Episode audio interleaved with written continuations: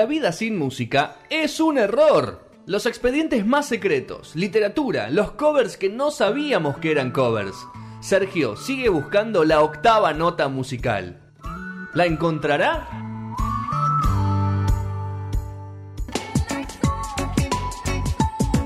Ahí estamos. Bueno, último bloque de No Sonoras. Qué temazo. ¿eh? Playero, Me da ganas de arrancamos, cantarlo. El mar azul, contigo yo, conmigo tú. Dijimos que Marta Sánchez está- es muy linda. ¿Eso lo dijimos? A Gastón no le gusta. Tengo que ver No, no fotos dije que no. actuales. Eh, dijo que no. Quinto y último bloque de No Sonoras. Arrancamos con el expediente No Sonoras Marta Sánchez. eh, parte 1. Marta Sánchez, nacida el 8 de mayo de 1966, junto con su hermana Paz, ¿no? Hermanas mellizas, ellas, quienes nacieron eh, hace 55 años, si la cuenta no me hace mal, Sí, sí. ¿no? Eh, bueno, padres eh, Antonio Sánchez Camporro y María Paz López Pestonit. Antonio, más llamado, me- mejor llamado Antonio Campó. ¿Y por qué? Porque era un piloto de la Marina Mercante que luego encontró eh, su sus dotes musicales, su voz, y se hizo eh, un prestigioso cantante lírico de España y después también en Italia, donde se fue a, perfe- a perfeccionar Italia, Meca, ¿no? De, de, de toda la, parte lírica. Eh, es célebre en España por su interpretación magistral de Don Giovanni de Mozart. eh, y a su vez en esta familia también eh, Marta tenía el padrino, que era Antonio Kraus, considerado uno de los mejores tenores líricos de la segunda mitad del siglo XX también. Así que bueno, mucha música clásica a su vez. Eh, dentro del seno familiar de Marta Sánchez, quien ya de chiquita. Empezó, obviamente con, con la música muy metida, jugaba a ser cantante, eh, su hermana era como más tranquila, ella era como más, la más extrovertida, la hermana era la más estudiosa, la más pensante, si se quiere, y bueno, de a poquito... No la tenemos a Paz igual, La ¿no? más pensante no, fue duro. Pensante dije, ¿no? Es fuerte, Sí, ¿no? es fuerte. Bueno, Más equilibrada. más equilibrada. Menos si expuesta. quiere. Vamos a hablar de paz también. No sé si en este, si en este capítulo o en el siguiente. No. Eh, bueno, a los tres años ya componía canciones, querida Marta. Muy pensante ahí tienen también, chicos, eh, para que Bien, no queden mal, pobre Marta. Eh, a- a- co- componía mucho también porque iba al colegio y. Medio que las letras iban más por el lado de, la Virgen de su colegio, ¿no? Y bueno, iban todo por ahí. Eh, y cantaba sobre discos también de rock, de Led Zeppelin, eh, de, de Simone y Garfunkel, de Olivia Newton. Bueno, le iba metiendo de todo la querida Marta. Hasta que, bueno, empieza a dar unos primeros pasos. Y la madre la manda en el año 1981, con tan solo 15 años, a participar de un programa que se llamaba Sabadabadá, un clásico español que estaba los sábados a la mañana eh, en Barcelona. Y la lleva a cantar, ella tenía 15 años y llegó con su guitarrita solita allí, eh, haciendo una canción propia, medio, medio trova. Eh, ella era muy fanática de Serrat por ese momento y también de, de un Sabina que todavía no era tan Famoso, ¿no? De hecho, no era conocido en, esa- No, en no. esa época, estamos hablando de 1981. No le había Eh, pateado la mandanga a Charlie todavía. Exact- Exactamente, ¿No? no, claramente. Y bueno, eh, se llevó, cantó una canción que la traje, te traje la canción para que la escuches. ¿Cantaba por Un Marta? pedacito, la canción ¿Cantaba por Marta? 1981. Caminos de locura, alejarme de este pueblo para ver una vida llena de amanecer. ¿Te gusta cómo cantaba? Y ahí viene el estribillo, ahí viene el estribillo, mirá. fail.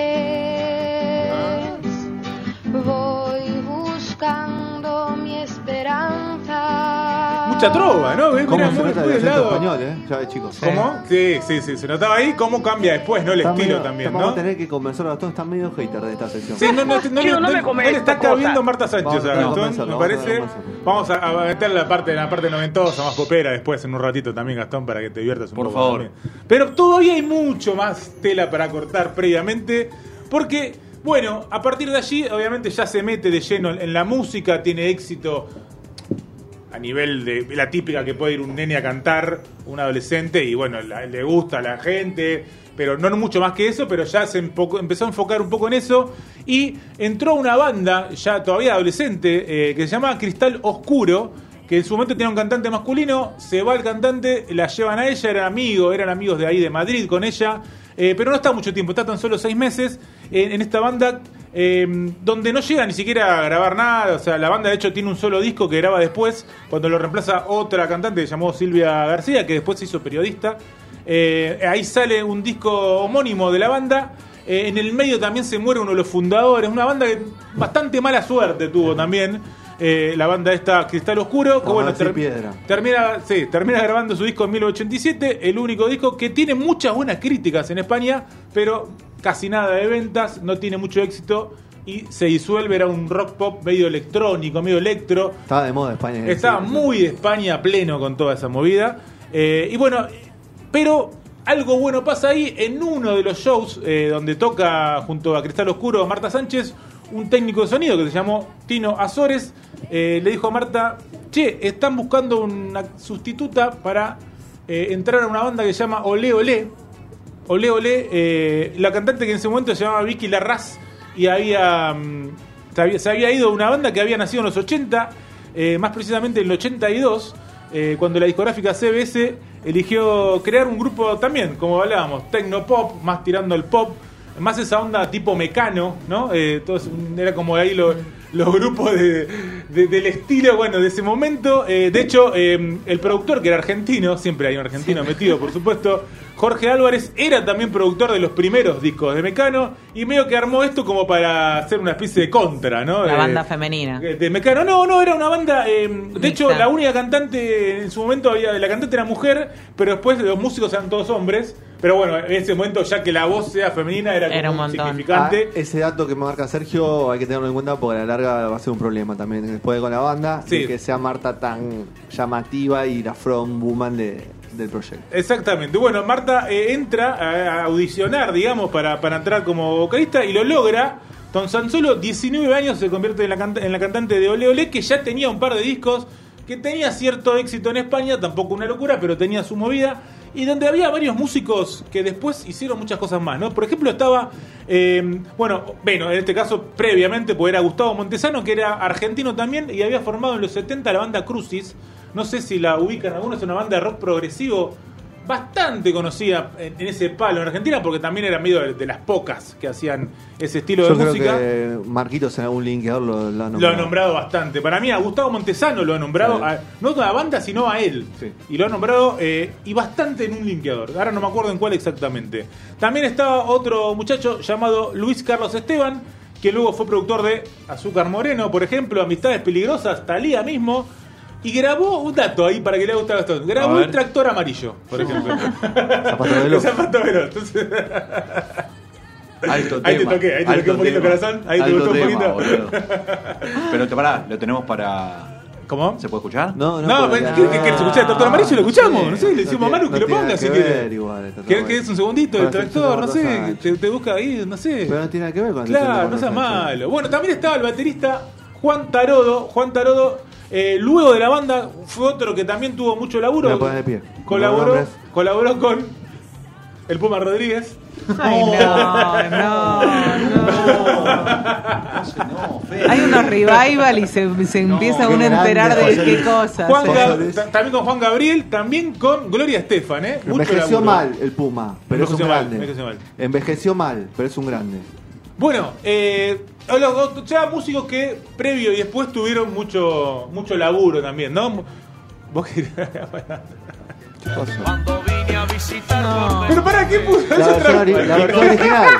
No sabía que eran covers, tiro.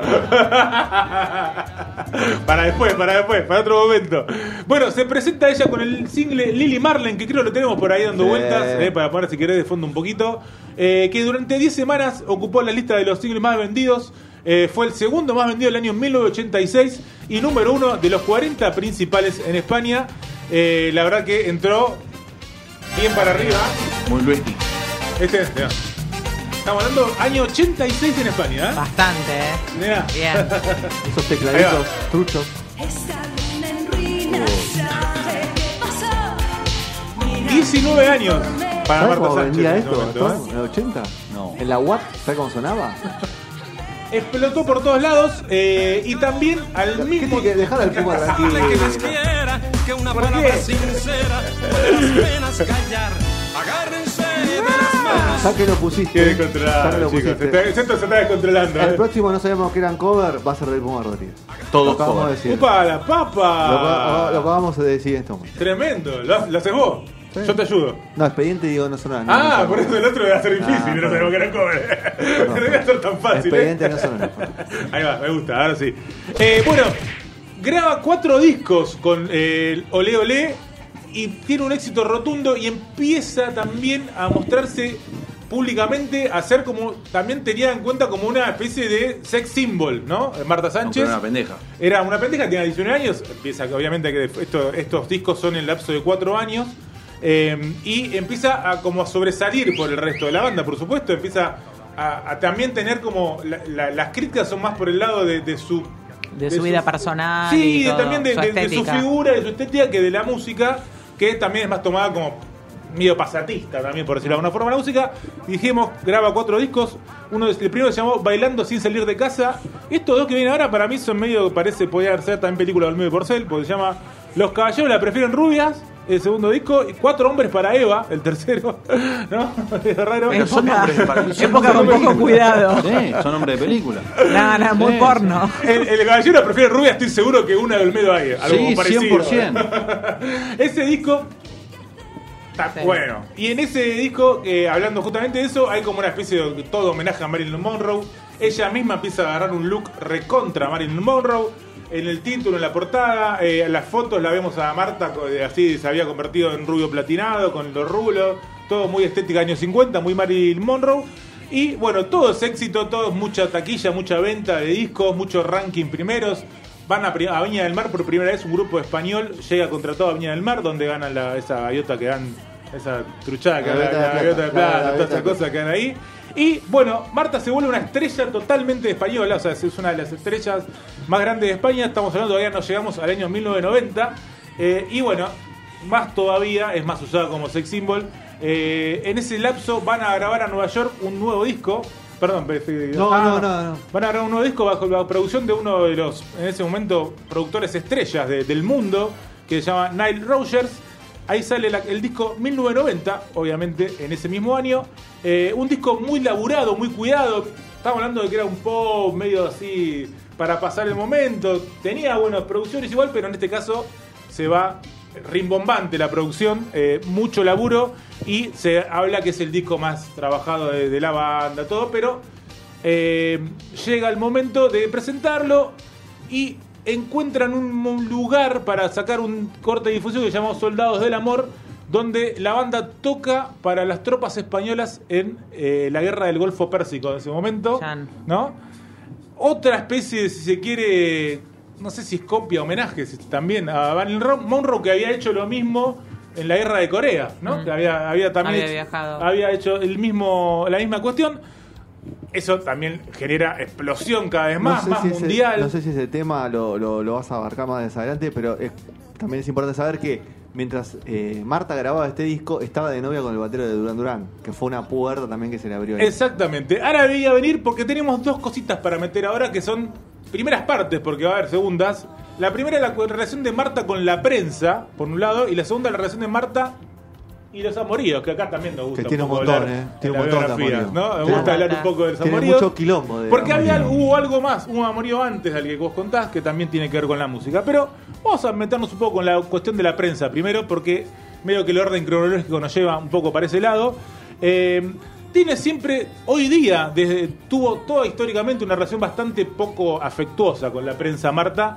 Eh, no da muchas notas, eh, no se muestra muy amena, No es muy simpática, bastante parca es con, con- con la- con la- con las notas que hace. Eh, y en varias notas, justamente, ella aclaró por qué. Y ella contaba que, bueno, que en sus comienzos ella fue tratada eh, con más como una mercancía, más como un objeto sexual y muy poco eh, hablada de lo musical, de hecho menospreciada en cuanto a lo musical. Eso le agarró cierto resquemor hacia la prensa, lo, cual le pasó a muchos artistas, ¿no? Eso, eso de ser menospreciados y agarrarle ese, ese esa Repulsión. Sí, hacia la prensa, que después la termina usando al revés, que no, generalmente uno, la prensa dicen que te usa y muchos artistas lograron usar a la prensa y decir, bueno, yo hago la nota cuando quiero, como quiero eh, y porque me sirve, ¿no? Y bueno, otro dato más fuerte, ¿no? Y acá bastante significativo, fue el año 1991, donde eh, aparece una revista que se llama Interview, que es como si fuera la Playboy española en ese momento. Estamos hablando de 1991, explotado, ¿no? Toda la cuestión de Playboy, las revistas y ese estilo. Eh, y aparece en la tapa Marta Sánchez en un momento, generando mucha controversia. Eh, se empiezan a ver rumores, ella misma empieza a contar por qué estuvo en esa etapa de revista y cuenta que en el verano anterior, a cuando sale esta publicación, un paparazzi había agarrado a Marta con unas fotos en las vacaciones en Islas Vírgenes que a ella no les gustaba, obviamente me imagino fotos eh, en paños menores, o sea, fotos comprometedoras que a ella no le gustaba que sean publicadas y una especie de Arreglaron. arreglo barra chantaje barra extorsión fue, bueno, no te publicamos las fotos, nos tirás unos mangos y además salís en esta revista. La Ah, ¿Nos cuestión, tirás unos mangos también? ella se iba a posar desnuda para la revista y eh, además hubo un acuerdo para esa publicación, fue la sesión del estudio para grabar y 40 millones de pesetas que serían algo así como 200 mil, eh, un poquito más de 200 mil euros actuales. Ese fue el arreglo en cuestión para no, Eh, no publicar esas fotos. Sí se publicó. Ella contó que, que bueno, a partir cuando sale la revista, las fotos son las típicas de Playboy que muchas veces no son tan Tan, eh, Son más eróticas. son más que- eróticas, más eh, artísticas, por decirlo de una Cuidadas. forma, cuidadas. Ella cuando sale cuenta esta situación y a partir de eso, eh, ¿qué sucede? Empiezan a hacer otras ediciones de la propia revista con una foto central totalmente en bolas de, de Marta Sánchez como venganza que ella había contado de por qué había sucedido esto. Eh, ahí sí ya empieza todo a explotar un poco más. Eh, empiezan a la, la editorial empieza también a publicar cualquier cosa que salga donde pone una foto de ella. Bueno, empieza a explotar todo. Ella, eh, esto también le genera una especie de quiebre con la relación con su padre, reconocido cantante, que no le cae bien que ella haya participado de esta revista. Se pelea con el padre, la relación empieza a ser más distante. Entonces, eso también le genera algo personal a Marta, que le hace un juicio a la, mm, A la a revista. la editorial y lo pierde encima el juicio en esa primera instancia. Pierde el juicio. Eh, recién el año 2010 va a ganar otro juicio que también se entabló después a la editorial Z, donde, bueno, por lo menos logra agarrar eh, medio millón de euros en Pero ese 20 momento, pero 20 años después de lo sucedido por todo lo que fue aquel desnudo. Así que, bueno, un poco para contar la relación de ella con la prensa y de por qué se nota su parquedad, ¿no? También. Eh, y bueno, creo que vamos a terminar cerrando con la parte de los ameríos, Fede.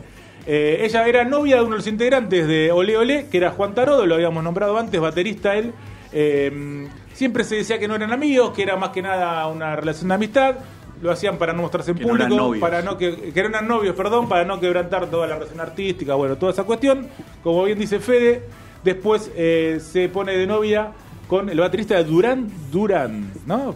Querido Federico, Eh, el baterista de Durán Durán, no me, no es, no- ah, Sterling Campbell, ahí está, no me salió el nombre, Sterling Durán Campbell. Durán, que era ese momento. Estamos hablando Tope fines de los 80, principios de los 90, Durán Durán, ¿no? Bomba total en el mundo. Eh, a partir de allí, cuando graban este disco, contamos y lo presenta en 1990, ella se va a vivir a Nueva York. Junto a él, ¿no? Junto al baterista Durán Durán. Y medio que también por ese entonces empieza a elaborar lo que podría ser su carrera más solista. Eh, en notas futuras ella contaba que en ese momento había una especie de dictadura y que por eso había abandonado. eh, y que igual la pasó muy bien, que estaba muy feliz. Y también incluso en notas después decía que se arrepiente de haber seguido de Ole Ole. Pero la cuestión es que en esa mitad de 1990 decide abandonar una banda éxito total en España para iniciar una carrera solista. eh, donde empieza a trabajar en la producción el propio baterista de Durán Durán. Ellos empiezan a maquetar, empiezan a mostrar cosas a la discografía que estaba en ese momento con ella, en, la- en el grupo, en la banda, que era eh, Hispavox. A la discográfica no le cabe lo que estaban haciendo juntos. Ella decide entonces terminar el vínculo con la discográfica. Van a hablar con Polygram, Polygram acepta y empieza un laburo ¿no? de preproducción, primero con Sterling y después ya empieza un poco con los tanques, ¿no? que, van a hacer todo lo que va a ser el debut de Marta Sánchez en el año 1993. pero en el medio agarraba un par de laburitos ella para poder sobrevivir, Eh, y se volvió una, se volvió la, la- la modelo de una marca de jeans vaqueros en ese momento que se le decía, que era McAngie Jeans, donde empieza a aparecer No, no era Reggae. a, No pa- era Reggae a Jeans, empapelar todo, a empapelar toda España con su foto, con los jeans, todo, bueno, empieza a ser un abuelo. Y también es parte de una película que se llamó Supernova, eh, donde debuta en el cine en el año 1992, que es un fracaso total comercial. Y donde ella misma después dice que no se arrepiente de haber participado en la película, sí, pero le hubiera gustado haber estado en un guion y en un proyecto un poco más serio. Así todo, eh, es parte de la banda de sonido también, canta por primera vez en inglés.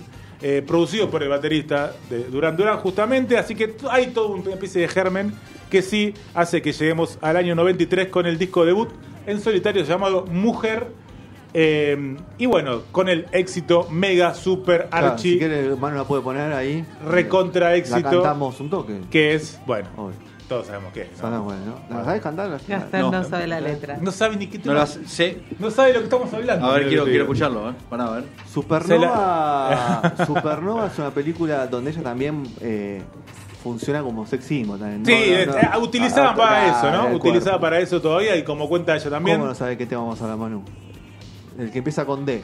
Pero, pero, oh, estos jóvenes de hoy, sí. por Dios. Quiero saber, sí. ah, quiero saber si lo sé. ya, ponlo, ponlo de fondo porque si no, no. Claro, este tema. Por favor. Un tema que al principio a la, que, a la propia Marta no le gustaba.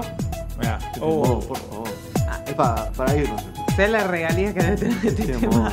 Este tema que va, va a quedar para, para la semana que viene. Claro. No- no hay- sí, sí, Este tema, eh, eh, porque es un mini, no sabíamos que eran cover, ¿eh? ¿Este? Mini, mini, pero, Pero porque saca un pero no sabíamos que era cover al fin, ¿eh?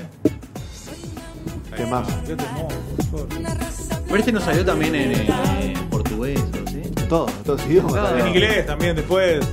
Pero Sí, sí. En Pakistán y la cantó. ¿Eh? Es, eh, Un millón doscientos mil copias vendidas en todo el mundo, papá. Por favor, querido. ¿No? Ay, ¿Cómo se llama? Desesperado. Pero claro, ¿qué Ah. estás cargando? ¿Qué te pasa? Bueno, perdón. Qué Este tema levanta. No te pongas mal, Gasti. este Por favor. Levanta una fiesta. ¿Qué va a levantar, boludo? Grabado en los estudios Flamingo Café de Los Ángeles con la producción de Christian de Walden y Ralph Esteban y la coproducción de Wartel Clisten. El letrista Carlos Toro es el encargado de adaptar todos los temas al castellano porque fueron pro- eh, grabados. eh, eh, fueron eh, compuestos en inglés, primero que nada, pero no porque eran covers. Pero lo vamos a contar la semana que viene. Se, lo- Ah. se los dejo para la semana que viene. Marta Sánchez vive de esto, o sea. Obvio. de Vive. esto, de este solo. Vive Esto muy Sí, bien. Cada ladrón que vive de cosas. No. es un temón. ¿Qué le pasa? Es un gran tema. este. Ah, está bien. ¿Esto? No, aparte de lo que quiero contó matar. Sergio es que se fue haciendo de abajo Pero y escuchá una que cosa. luchó contra Oh, la prensa. papá. Hay mucho para hablar de Marta todavía. ¿eh? Y queda mucho todavía para cortar. Te da demasiada tela. No sé si va. No sé Tres, si la parte tres. 3 va a ser en el primer programa del año que viene. Mira lo que te digo.